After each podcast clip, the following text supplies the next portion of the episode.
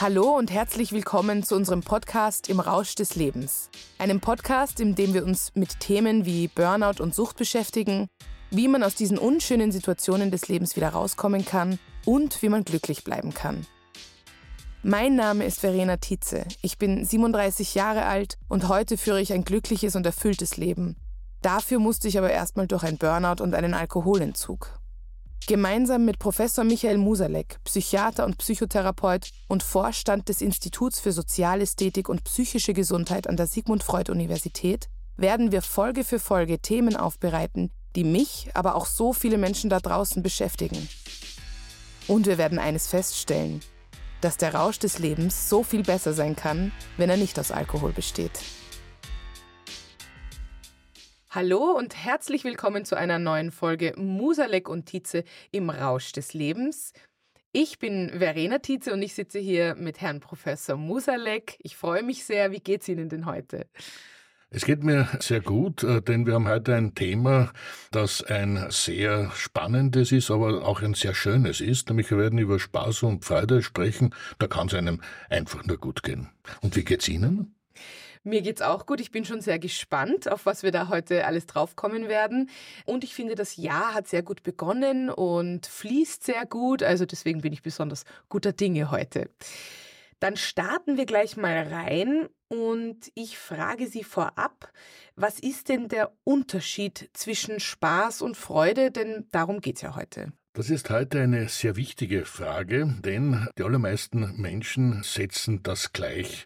Und das ist übrigens äh, etwas, was auch schon in den 70er Jahren so gewesen ist. Erich Fromm hat äh, damals schon beklagt, dass die Freude quasi verloren gegangen ist und alles nur mehr Spaß ist. Also es gibt einen Unterschied offensichtlich zwischen Spaß und Freude und äh, Erich Fromm hat es so erklärt, dass das eine ein sogenanntes Gipfelerlebnis ist. Das heißt, ich habe eine rasche Anflutung mhm. dieses positiven Gefühls mit einem Peak, mit einem Gipfel und dann wieder einen raschen Abfall dieses Gefühls. Und natürlich, wenn ich diesen raschen Abfall erlebe, dann möchte ich äh, wieder zu diesem Gipfel hinauf und daher kommt es eben äh, zu dieser Auf- und Abbewegung und damit auch zu einer Akzeleration, also zu einer Beschleunigung. Man möchte immer mehr von diesem Spaß haben. Übrigens ein ganz ähnlicher Mechanismus wie bei der Sucht. Ah, bei Suchtmitteln. Ja. Mhm, und auch mhm. Suchtmittel wirken so, dass es einen positiven psychotropen Effekt gibt, der relativ rasch einsetzt. Umso rascher einsetzt übrigens, desto rascher wird man auch süchtig davon. Dann kommt es zu einem Abfall, so eine postkoitale Tristesse, die möchte man dann gleich wieder in den Griff bekommen und möchte wieder dieses Hochgefühl erleben. Zum Unterschied von Freude, Freude ist ein Plateauerlebnis. Das heißt, mhm. es kommt zu einer langsamen Anflutung und dann verharrt man über längere Zeit in diesem Zustand und fühlt sich einfach rundum wohl und damit hat man auch nicht den Druck, ich möchte jetzt dauernd wieder dorthin kommen, denn ich bleibe einfach auf diesem Plateau. Mhm. Und interessanterweise haben schon die frühen Völker, das sehen wir vor allem bei den Religionen, schon unterschieden zwischen Spaß und Freude. Fast alle Religionen sind auf die Freude ausgerichtet und fast alle verdammen den Spaß. Mhm. Weil man eben mhm. gesehen hat, dass dieser Spaß einfach dazu führt, dass man eigentlich dann irgendwann einmal unglücklich wird, weil man eben getrieben ist und dauernd diesen Peak erreichen muss, während im anderen Fall man in diese große große, schöne Ausgeglichenheit kommt. Aber wie war es bei Ihnen? Haben Sie Spaß nur erlebt oder haben Sie auch Freude erlebt? Denn viele erleben ja heute nur mehr wenig Freude und ja. wollen daher immer mehr Spaß. Ich war sehr fokussiert auf den Spaß und ich hatte aber dieses Wissen nicht. Also dieses Wissen zwischen Spaß und Freude zum Beispiel, ja. Und ich bin zum Beispiel eben hinterhergejagt dem Alkohol. Also ich wollte immer wieder sehr, sehr glücklich sein und ich hatte, ich weiß nicht, ist das das Dopamin, was da so hochgeht, aber also immer wieder diese Kicks von wie ich dachte, ganz besonders großer Freude und danach immer das böse Erwachen quasi und eigentlich auch eben Angst und Depression und so weiter. Und das hatte ich sehr, sehr stark. Und als ich dann äh, den Alkoholentzug gemacht habe, war es erst einmal sehr finster. Und das ist, glaube ich, das, wovor viele auch Angst haben, vor dieser Finsternis oder vor dieser Dunkelheit, wenn man den Spaß mal weglässt. Weil mir kommt vor, wir leben in einer Gesellschaft, wo wir dem ja dauernd hinterherrennen, ohne dass man zum Beispiel alkoholsüchtig sein muss. Zum Beispiel, ich merke es, wenn ich auf äh, Social Media gehe zum Beispiel, das sind ja auch immer so kleine Hits. Also ich kriege ein Like oder ich sehe etwas und das geht sehr schnell und gibt mir irgendwie so schnelle, man sagt auf Englisch auch äh, Instant Gratification, also dieses mhm. schnelle Gefühl der Belohnung.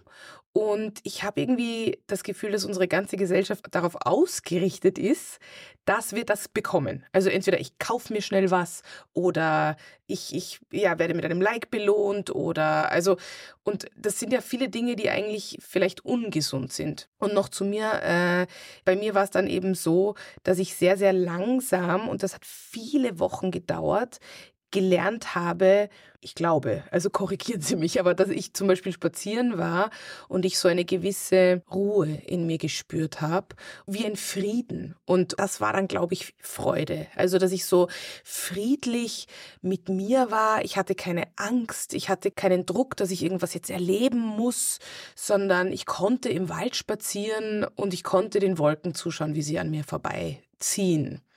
War das dann zum Beispiel Freude schon? Kann man das so sagen? Ich denke, Sie haben das jetzt ganz wunderbar äh, illustriert, was der Unterschied ist. Bei der Freude ist es eben dieses Wohlgefühl, das äh, mehr oder weniger hoch ist. Das kann äh, einmal sehr hoch sein, aber das kann auch äh, so im mittleren Bereich sein.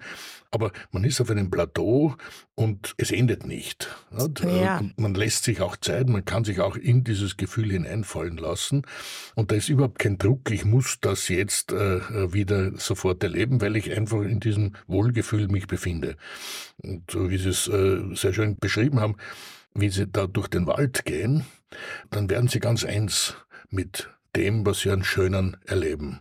Mhm. Und äh, zum Unterschied vom Spaß, äh, wo man eben nur sehr kurzfristig äh, sich wohlfühlt und dann ist eben immer dieser rasche Abfall danach. Der ist eigentlich das große Problem. Genau. Wo sie dann sagen, da wird's dann schwarz. Und dann versucht man natürlich krampfhaft, äh, das wieder aufrechtzuerhalten. Und Alkohol ist ja eine Substanz, die entspannt und auch enthemmt. Und mhm. das wird von manchen dann als positiv erlebt, denn in der höheren Dosierung ist der Alkohol nicht mehr euphorisierend. In den niedrigen Dosierungen wirkt mhm. er schon auch euphorisierend, mhm. also da hat man einfach wirklich auch mehr Spaß, aber relativ bald kommt man dann ja in diese äh, depressive Verstimmung mhm. hinein durch den Alkohol. Das ist auch das große Problem mhm. beim Alkohol als Droge, dass er ja äh, nicht nur euphorisierend wirkt, sondern in höherer Dosierung eben dann auch Depressionogen. Mhm. Aber ist das nicht genau derzeit das Problem? also in der Gesellschaft. Ich nehme mich da jetzt auch nicht raus, auch wenn ich jetzt nicht mehr Alkohol trinke und äh, sehr viele gute Taktiken habe, gibt es bei mir zum Beispiel schon sowas wie, dass ich äh, bei Netflix, also dass ich zum Beispiel hängen bleibe bei einer Serie, weil mich das einfach so berieselt oder eben, dass mich äh, TikTok oder Instagram berieselt und mir das in dem Moment gut tut, auch wenn ich weiß, ideal ist es vielleicht nicht, wenn ich jetzt eine Stunde lang aufs Handy schaue. Ja?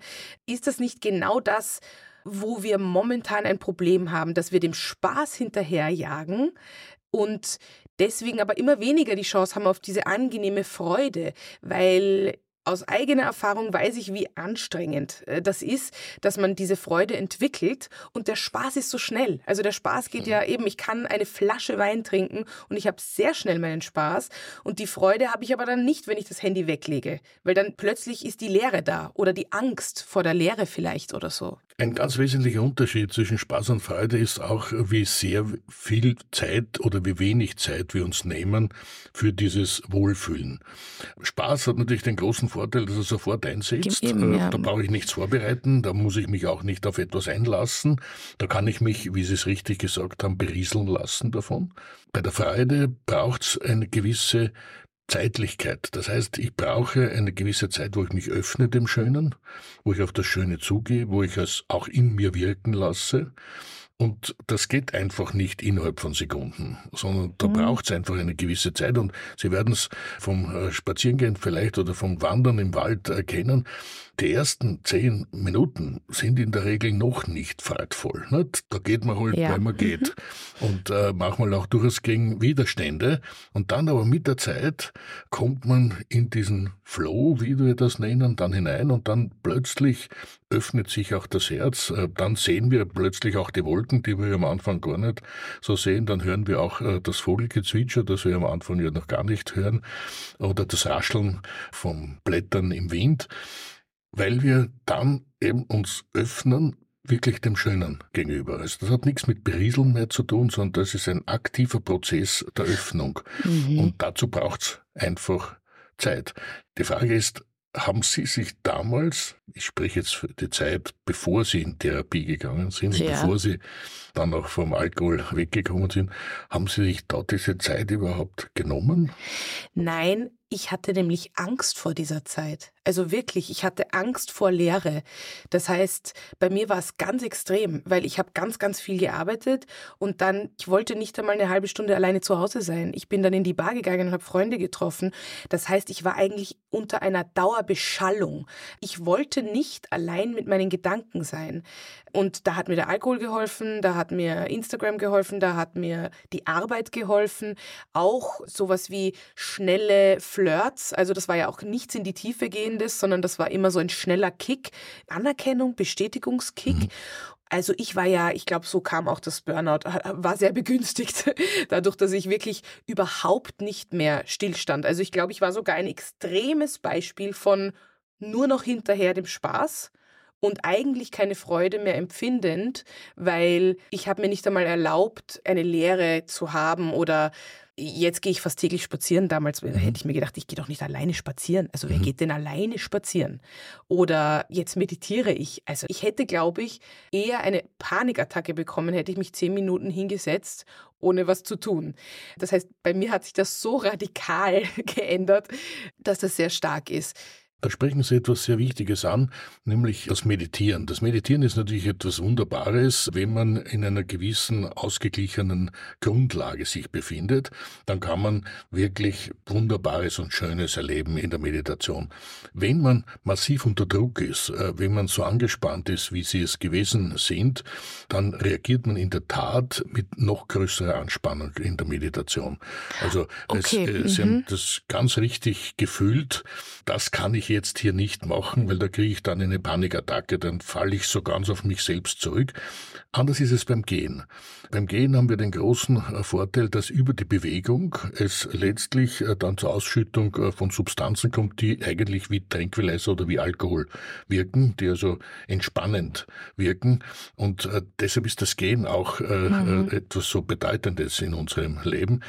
Die frühen Philosophen haben das äh, schon äh, empirisch erkannt, ohne jetzt hier psychologische Studien äh, zu machen oder auch biologische Studien zu machen indem sie eben gesagt haben, wir werden beim Gehen einfach bessere Ideen haben. Ne? Die Peripathetiker, die sind also bekannt geworden dadurch, dass sie im Gehen gedacht haben und mhm. auch Gedanken entwickelt haben. Und in der Tat ist es so.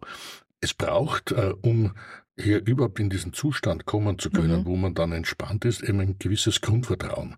Ich beginne jetzt etwas, ich fühle mich noch gar nicht wohl, aber ich tue es eine mhm. Zeit lang, mhm. das Gehen, um dann diese Entspannung auf mich zukommen zu lassen. Und diese Zeit muss man sich einfach geben und dieses Grundvertrauen, fürchte ich, war eine Zeit lang bei Ihnen einfach noch nicht so da. Ah, ja, das kann natürlich sein.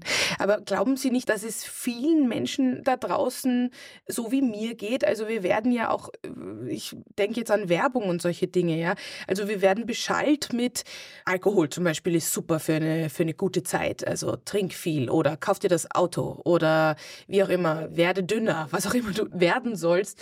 Wir werden ja sehr beschallt mit, äh, das ist gut für dich oder Netflix oder Social Media und so weiter. Und mir kommt nicht vor, dass irgendwer uns sagt, naja, geh in den Wald spazieren. Also sehr wenig.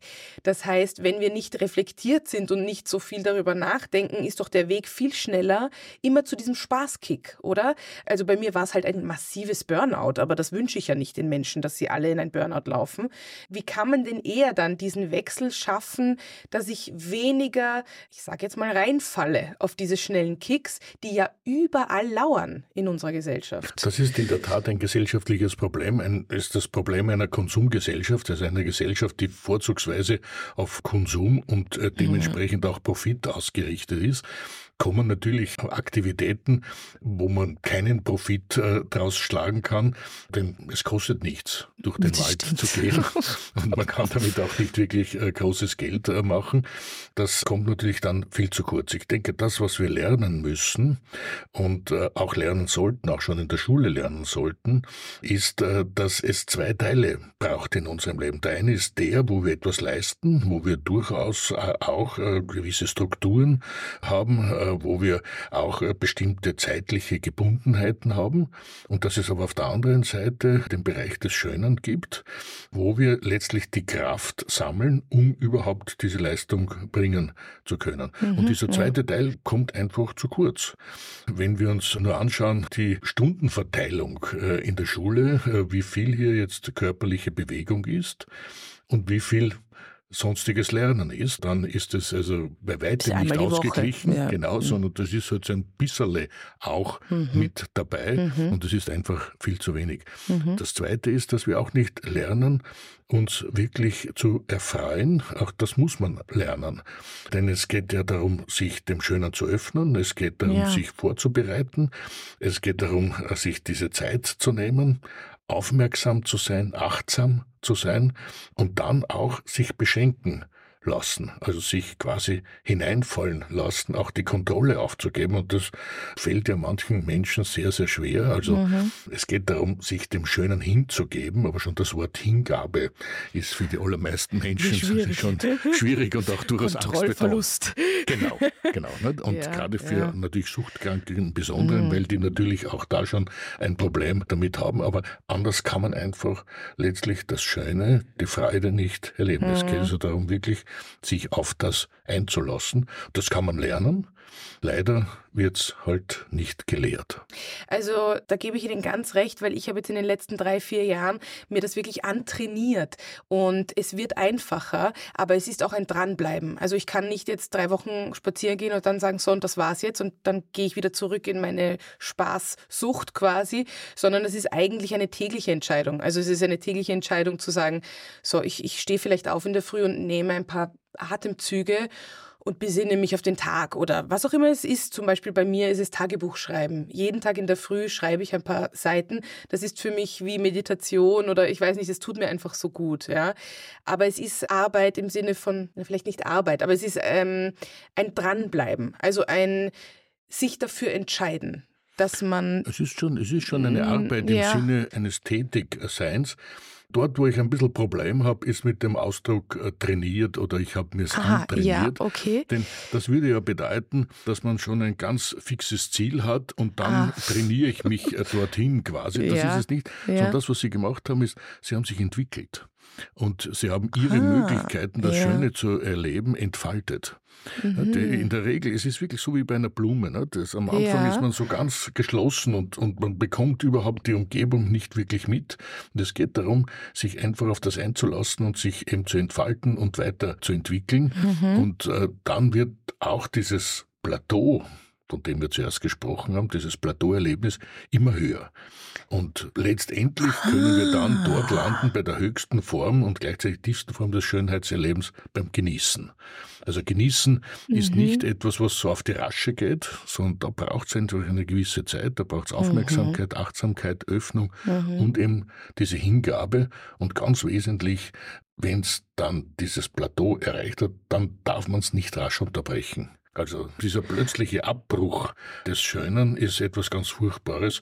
Dort, wo es die meisten Menschen kennen, ist beim Coitus interruptus, ne, da, wo dann plötzlich in dieser wunderbaren äh, Situation ah, ja. alles aus ist. Äh, das ist natürlich mit einer massiven Depressivität dann letztlich Enttäuschung, äh, Enttäuschung äh, verbunden. Und genauso ja. ist es aber auch, wenn Sie Musik hören und dann plötzlich das Telefon leitet nicht? und, ah, ja, und, und das Handy leitet mhm. und, und mhm. sie werden herausgerissen aus mhm. dem Wunderbaren oder, oder sie sitzen äh, mit einem geliebten Menschen auf der Parkbank und halten die Hand und sie werden von einem Autofahrer angehupt oder etwas ähnlichem. Mhm. Ja? ja? Werden herausgerissen ja. aus dem Ganzen und, und das ist ganz furchtbar. Also es braucht dann auch ein gewisses Ausklingen, äh, Aha, um ja. von diesem Plateau dann auch wieder herunterzukommen. Na und diese Spaßpeaks, also diese Spaßspitzen, sind die dann kontra produktiv für mein Freudeplateau? oder kann ich da beides haben quasi? Genau. Im Idealfall ist es so, dass wir eben auf diesem hohen Niveau sind und dann noch Spitzen erleben. Ah, okay. Und dann ist es natürlich ganz etwas anderes, denn man fällt dann nicht ganz tief herunter mhm. und in die Tristesse, sondern man bleibt auf diesem Niveau. Friedrich Nietzsche hat das äh, mit einem wunderbaren äh, Terminus belegt. Er hat von Verzückungsspitzen gesprochen. Also oh, man ist in einem, in einem, Zustand der Verzückung ja. und dann gibt es noch Spitzenerlebnisse darüber hinaus, mhm. ohne eben diesen steilen Abfall ins Nichts. Das heißt aber, diese Freude, die kann ich mir stetig aufbauen auch. Also da kann ich eben stetig daran arbeiten, dass die da ist und dann sind diese Spaßspitzen auch vollkommen in Ordnung. Natürlich, wenn sie nicht in eine Sucht oder wenn sie nicht in irgendetwas Negatives ausarten. Jeder von uns kann diese Freude entwickeln. Mhm. Wir müssen uns nur darauf einlassen und wir mhm. müssen halt einen Bereich finden, der uns äh, naheliegend ist und äh, den wir schon prinzipiell als, als ganz schön erleben. Das ist mhm. für den einen etwas Handwerkliches zu tun, das ist für jemand anderen äh, körperlich äh, äh, äh, etwas zu tun. Für andere ist es über etwas nachzudenken, andere ist es Musik hören oder zu malen oder etwas zu lesen, was auch immer. Jeder muss dann seinen Bereich finden. Besonders schön ist es natürlich, wenn man mehrere Bereiche hat, äh, denn dann kann man auch variieren äh, zwischen diesen einzelnen Schönheitsbereichen und dann sich einfach einzulassen drauf. Und eben beim Lesen zum Beispiel nicht äh, sagen, ich lese jetzt das rasch und, und jetzt muss ich die Seiten mhm, äh, ja. ein, ein, richtiger Page-Turner werden oder etwas ähnliches, äh, sondern es geht darum, sich wirklich auf das einzulassen, gefühlsmäßig, erlebnismäßig, was man hier liest. Und dann kann es natürlich zu einem ganz großen Erlebnis ja. werden. Also das habe ich ganz bestimmt verlernt gehabt damals. Also das ist jetzt ein ganz anderes Erleben. Zum Beispiel das Lesen. Also das, äh, da merkt man das schon. Eine Frage habe ich auch noch zu Erich Fromm, weil wir ja auch über die Konsumgesellschaft reden. Und er sagt, auch über das Nehmen und das Geben, dass wir sehr viel nehmen, das hat er damals schon gesagt, dass, dass wir sehr, sehr viel nehmen und sehr wenig zurückgeben und im Geben eigentlich so viel Schönes liegt. Und ich habe das Gefühl, dass sich das nur gesteigert hat eigentlich in unserer Zeit und dass wir leisten wollen. Also wir müssen besonders schön, stark und überhaupt besonders toll sein. Aber wir wollen auch eigentlich alles für uns haben. Und wir wollen eigentlich fast nur noch nehmen. Ist das so? Also ist das etwas, was wir beobachten können derzeit? Ich fürchte, dass wir nicht nur leisten wollen, sondern dass wir eigentlich Erfolg haben wollen. Wir sprechen mhm, heute ja. sehr, sehr gerne darüber, dass wir in einer Leistungsgesellschaft ja. uns befinden. Ich fürchte, es hat mit Leistungsgesellschaft relativ wenig zu tun, sondern wir leben in einer Erfolgsgesellschaft. Mhm. Solange ich Erfolg habe, bin ich anerkannt, egal wie viel ich leiste. Und wenn ich keinen Erfolg habe, dann kann ich noch so viel leisten und es wird meine Leistung letztlich in der Regel nicht mhm. honoriert. Also es geht um den Erfolg. Und da haben wir auch wieder das Problem, Erfolg ist etwas Kurzfristiges. Ne? Den habe ich und danach gibt's wieder dieses Vakuum. Und da brauche ich wieder Erfolg. Und damit komme ich wieder in den gleichen mhm. Mechanismus mhm. hinein wie mhm. beim Spaß. Und ich komme immer mehr unter Druck und ich brauche dann immer mehr Erfolg.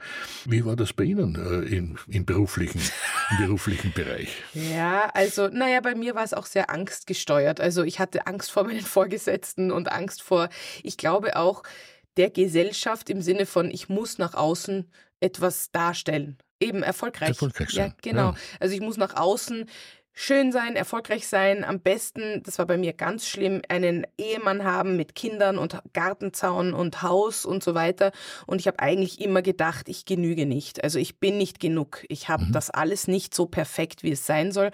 Währenddessen habe ich mich im Hintergrund dann immer wieder dem Alkohol komplett hingegeben um dort Erlösung zu finden. Also bei mir war es ja sehr exzessiv. Das heißt, ich habe ganz krass exzessiv getrunken, weil da, nur da hatte ich so eine Erlösung. Also mhm. ein Gefühl des, jetzt darf ich, kann ich loslassen irgendwie.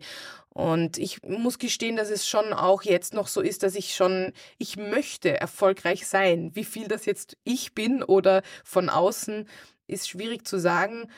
Aber naja, ich habe irgendwie das Gefühl, ich, ich möchte einfach Erfolg haben, nur macht es mir jetzt sehr viel Freude und Spaß. Mhm. Also ich habe nicht mehr Angst, sondern ich, ich freue mich einfach irrsinnig über schöne Erfolge oder wenn zum Beispiel ganz viel kommt auf meinen Kanälen, dass jemand mir schreibt, du inspirierst mich. Ich habe jetzt, ich habe derzeit äh, explodiert mein TikTok und mir schreiben Leute, wegen dir war ich gestern bei einem AA-Meeting, also oder wegen dir bin ich jetzt, habe ich eine Therapiestunde gemacht und das bekomme ich jetzt fast täglich und da sind wir aber schon wieder beim Geben und Nehmen, weil dass ich jetzt quasi was gebe oder geben kann und da Menschen sind, die mir dankbar sind, dass ich über diesen Weg rede, das gibt mir viel mehr, als ich mir hätte erträumen können. Da ist ein ganz wesentlicher Punkt angesprochen und das ist die Dankbarkeit. Auch ein sehr schwieriges Kapitel heute, denn viele Menschen haben große Schwierigkeiten, Danke zu sagen, ja. obwohl es eigentlich die Kraftquelle schlechthin ist. Also wenn man dankbar ist, dann fühlen wir uns wohl und sind wir ganz eins äh, mit, mit der Welt. Deshalb ist diese Dankbarkeit äh, zu erleben etwas ganz, ganz Wesentliches und Dankbarkeit können wir natürlich ganz besonders dann erleben, wenn wir jemanden anderen etwas geschenkt haben. Viel ja. mehr, als wenn wir etwas bekommen haben. Wenn wir etwas bekommen haben, sagen wir auch äh, Danke dazu. Aber besonders schön ist es natürlich, äh, wenn wir die Dankbarkeit des anderen mhm. erleben. Deshalb denke ich, auch das brauchen wir schon in der Schule, dass wir es dort erlernen. Was ist dieses Schönheitserleben? Was ist äh, das Erleben von Freude? Und was ist auch Dankbarkeit? Echte Dankbarkeit. Also nicht nur dieses oberflächliche Dankes sagen, ja. sondern dieses tiefe Gefühl der Dankbarkeit. Im Idealfall natürlich Dankbarkeit sich selbst gegenüber, mhm. denn dann habe ich auch diese Angst vor der Erfolglosigkeit nicht. Denn ja. Sie haben gesagt, äh, Sie haben Angst vor dem Vorgesetzten gehabt. Ja. Möglicherweise war es nicht die Angst vor dem Vorgesetzten, sondern die Angst vor der Erfolglosigkeit, die Sie dem äh, Vorgesetzten quasi dann präsentieren müssen oder der ja. er Ihnen dann sagt, äh, Sie sind einfach genau. erfolglos, mhm. Sie, Sie, Sie, mhm. Sie bringen es einfach nicht. Mhm. Und aber wieso hatte ich das so stark? Große Frage, kann man das überhaupt so beantworten? Naja, ich, ich, also, denk, ich, denke, weil es gar nicht so sehr darum gegangen ist, was leiste ich? Denn Sie haben ja Wunderbares geleistet. Es war ja nicht so, dass Sie nichts zusammengebracht haben. Sie mhm. haben sehr viel geleistet. Mhm. Aber es wurde Ihnen nicht als Erfolg angerechnet. Und damit wollten sie immer mehr und mhm. immer mehr und, und, dann irgendwann einmal kommt man in einen massiven Druck, dann werden die Ängste stärker und mhm. dann ist natürlich Alkohol leider eine Substanz, die mhm. diese Ängste hervorragend kurzfristig bekämpft, allerdings nur solange der Alkohol wirkt. Mhm. Wenn die Alkoholwirkung vorbei ist, dann sind die Ängste natürlich noch viel stärker mhm. und damit kommt man in den Teufelskreis hinein. Und ähm, ich glaube, es war auch, weil ich auch mir selbst gar nicht vertraut habe. Oder also mein Selbstwert war unglaublich gering und dadurch hatten, glaube ich, die Menschen im Außen so viel Macht über mich. Also ich hatte das Gefühl, dass ich ganz, ganz klein war und dass alle anderen viel größer sind als ich. Oder ich habe auch vorgesetzte Männer, alles mögliche auf Podeste gestellt mhm. und mich sehr unterwürfig irgendwie dargestellt. Das ist also aber, diese fehlende Selbstliebe. Das ist die fehlende ja, Selbstliebe. Also da, mhm. ja. da haben sie sich selbst so weit zurückgesteckt äh, und wollten eben über den Erfolg letztlich letztlich äh, zu einem positiven Gefühl kommen. Und dann hat man ihnen das genommen und, mhm. und damit natürlich sind sie dann in ein Vakuum mhm. gefallen. Mhm. Glauben heute, Sie das? Entschuldigung. Heute ist es ganz anders ja. bei Ihnen. Nicht? Heute gehen Sie durch den Wald und, und erleben einfach, wie schön das ist und wie gern Sie sich auch dabei haben können. Das ist ein ganz anderes Gefühl, als ich hetze durch den Wald durch, um auf der anderen Seite möglichst rasch angekommen zu sein. Das stimmt, ja. Glauben Sie, dass das weit verbreitet ist, so dieses Muster, das auch ich gehabt habe, mit dieser sehr geringen Selbstliebe? Ich fürchte, dass das ein ganz, ganz weit verbreitetes Phänomen ist und es ist auch die treibende Kraft schlechthin zu einer Suchtentwicklung. Mhm. Also wir kennen fast mhm. keinen Suchtkranken, der nicht ein Selbstliebeproblem hat mhm. und es gibt sehr, sehr viele Menschen, die noch nicht suchtkrank sind und auch ein Selbstliebeproblem haben. Mhm. Also das ist schon eines der ganz zentralen Probleme unserer Gesellschaft. Jetzt abschließend zu unserer Folge. Ich glaube, diese Freude aufzubauen, ist auch sehr förderlich für die Selbstliebe. Also diese schöne Freude und das Genießen, das hilft uns sehr. Und der Spaß nicht immer unbedingt. Also Genau. Es, geht, so, es ja. geht einfach darum, wenn wir über Selbstliebe sprechen, dann ist das jetzt nicht die große Liebe, äh, die wir so vor Augen haben, sondern ja. es geht um den liebevollen Umgang mit mhm. sich selbst. Und wenn ich mir im Freuden bereite und Freuden zulasse, dann gehe ich einfach liebevoll mit mir um. Genauso, genau. wenn ich jemanden sehr gerne habe, dann gehe ich liebevoll mit ihm um und schaue natürlich, dass er möglichst viel Freude erleben kann. Und so können wir es auch mit uns selbst machen. Mhm. Und dann sind wir auch dankbar für diese Freude, die wir da empfinden. Und dürfen ja? das auch sein sein. Ja, also das ist dann quasi die Aufwärtsspirale, genau. oder? In die wir uns begeben. Exakt. Ja. Exakt. Wunderbar. So eine schöne Folge. Hat mir sehr gut gefallen. Also vielen Dank, Herr Professor. Sehr, sehr gerne. Und wie immer, wenn ihr Fragen habt an uns, wir haben ja auch die Rubrik die Publikumsfrage. Also wenn ihr Anliegen habt, schreibt uns sehr gerne auf Instagram zum Beispiel Musalek und Tietze. Vielen Dank, Herr Professor, und ich freue mich schon auf die nächste Folge. Auch ich freue mich sehr darauf.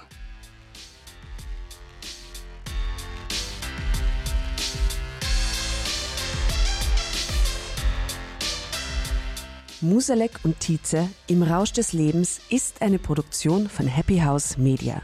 Der Podcast wird produziert von Tatjana Lukasch und Asta Gretschi-Bester.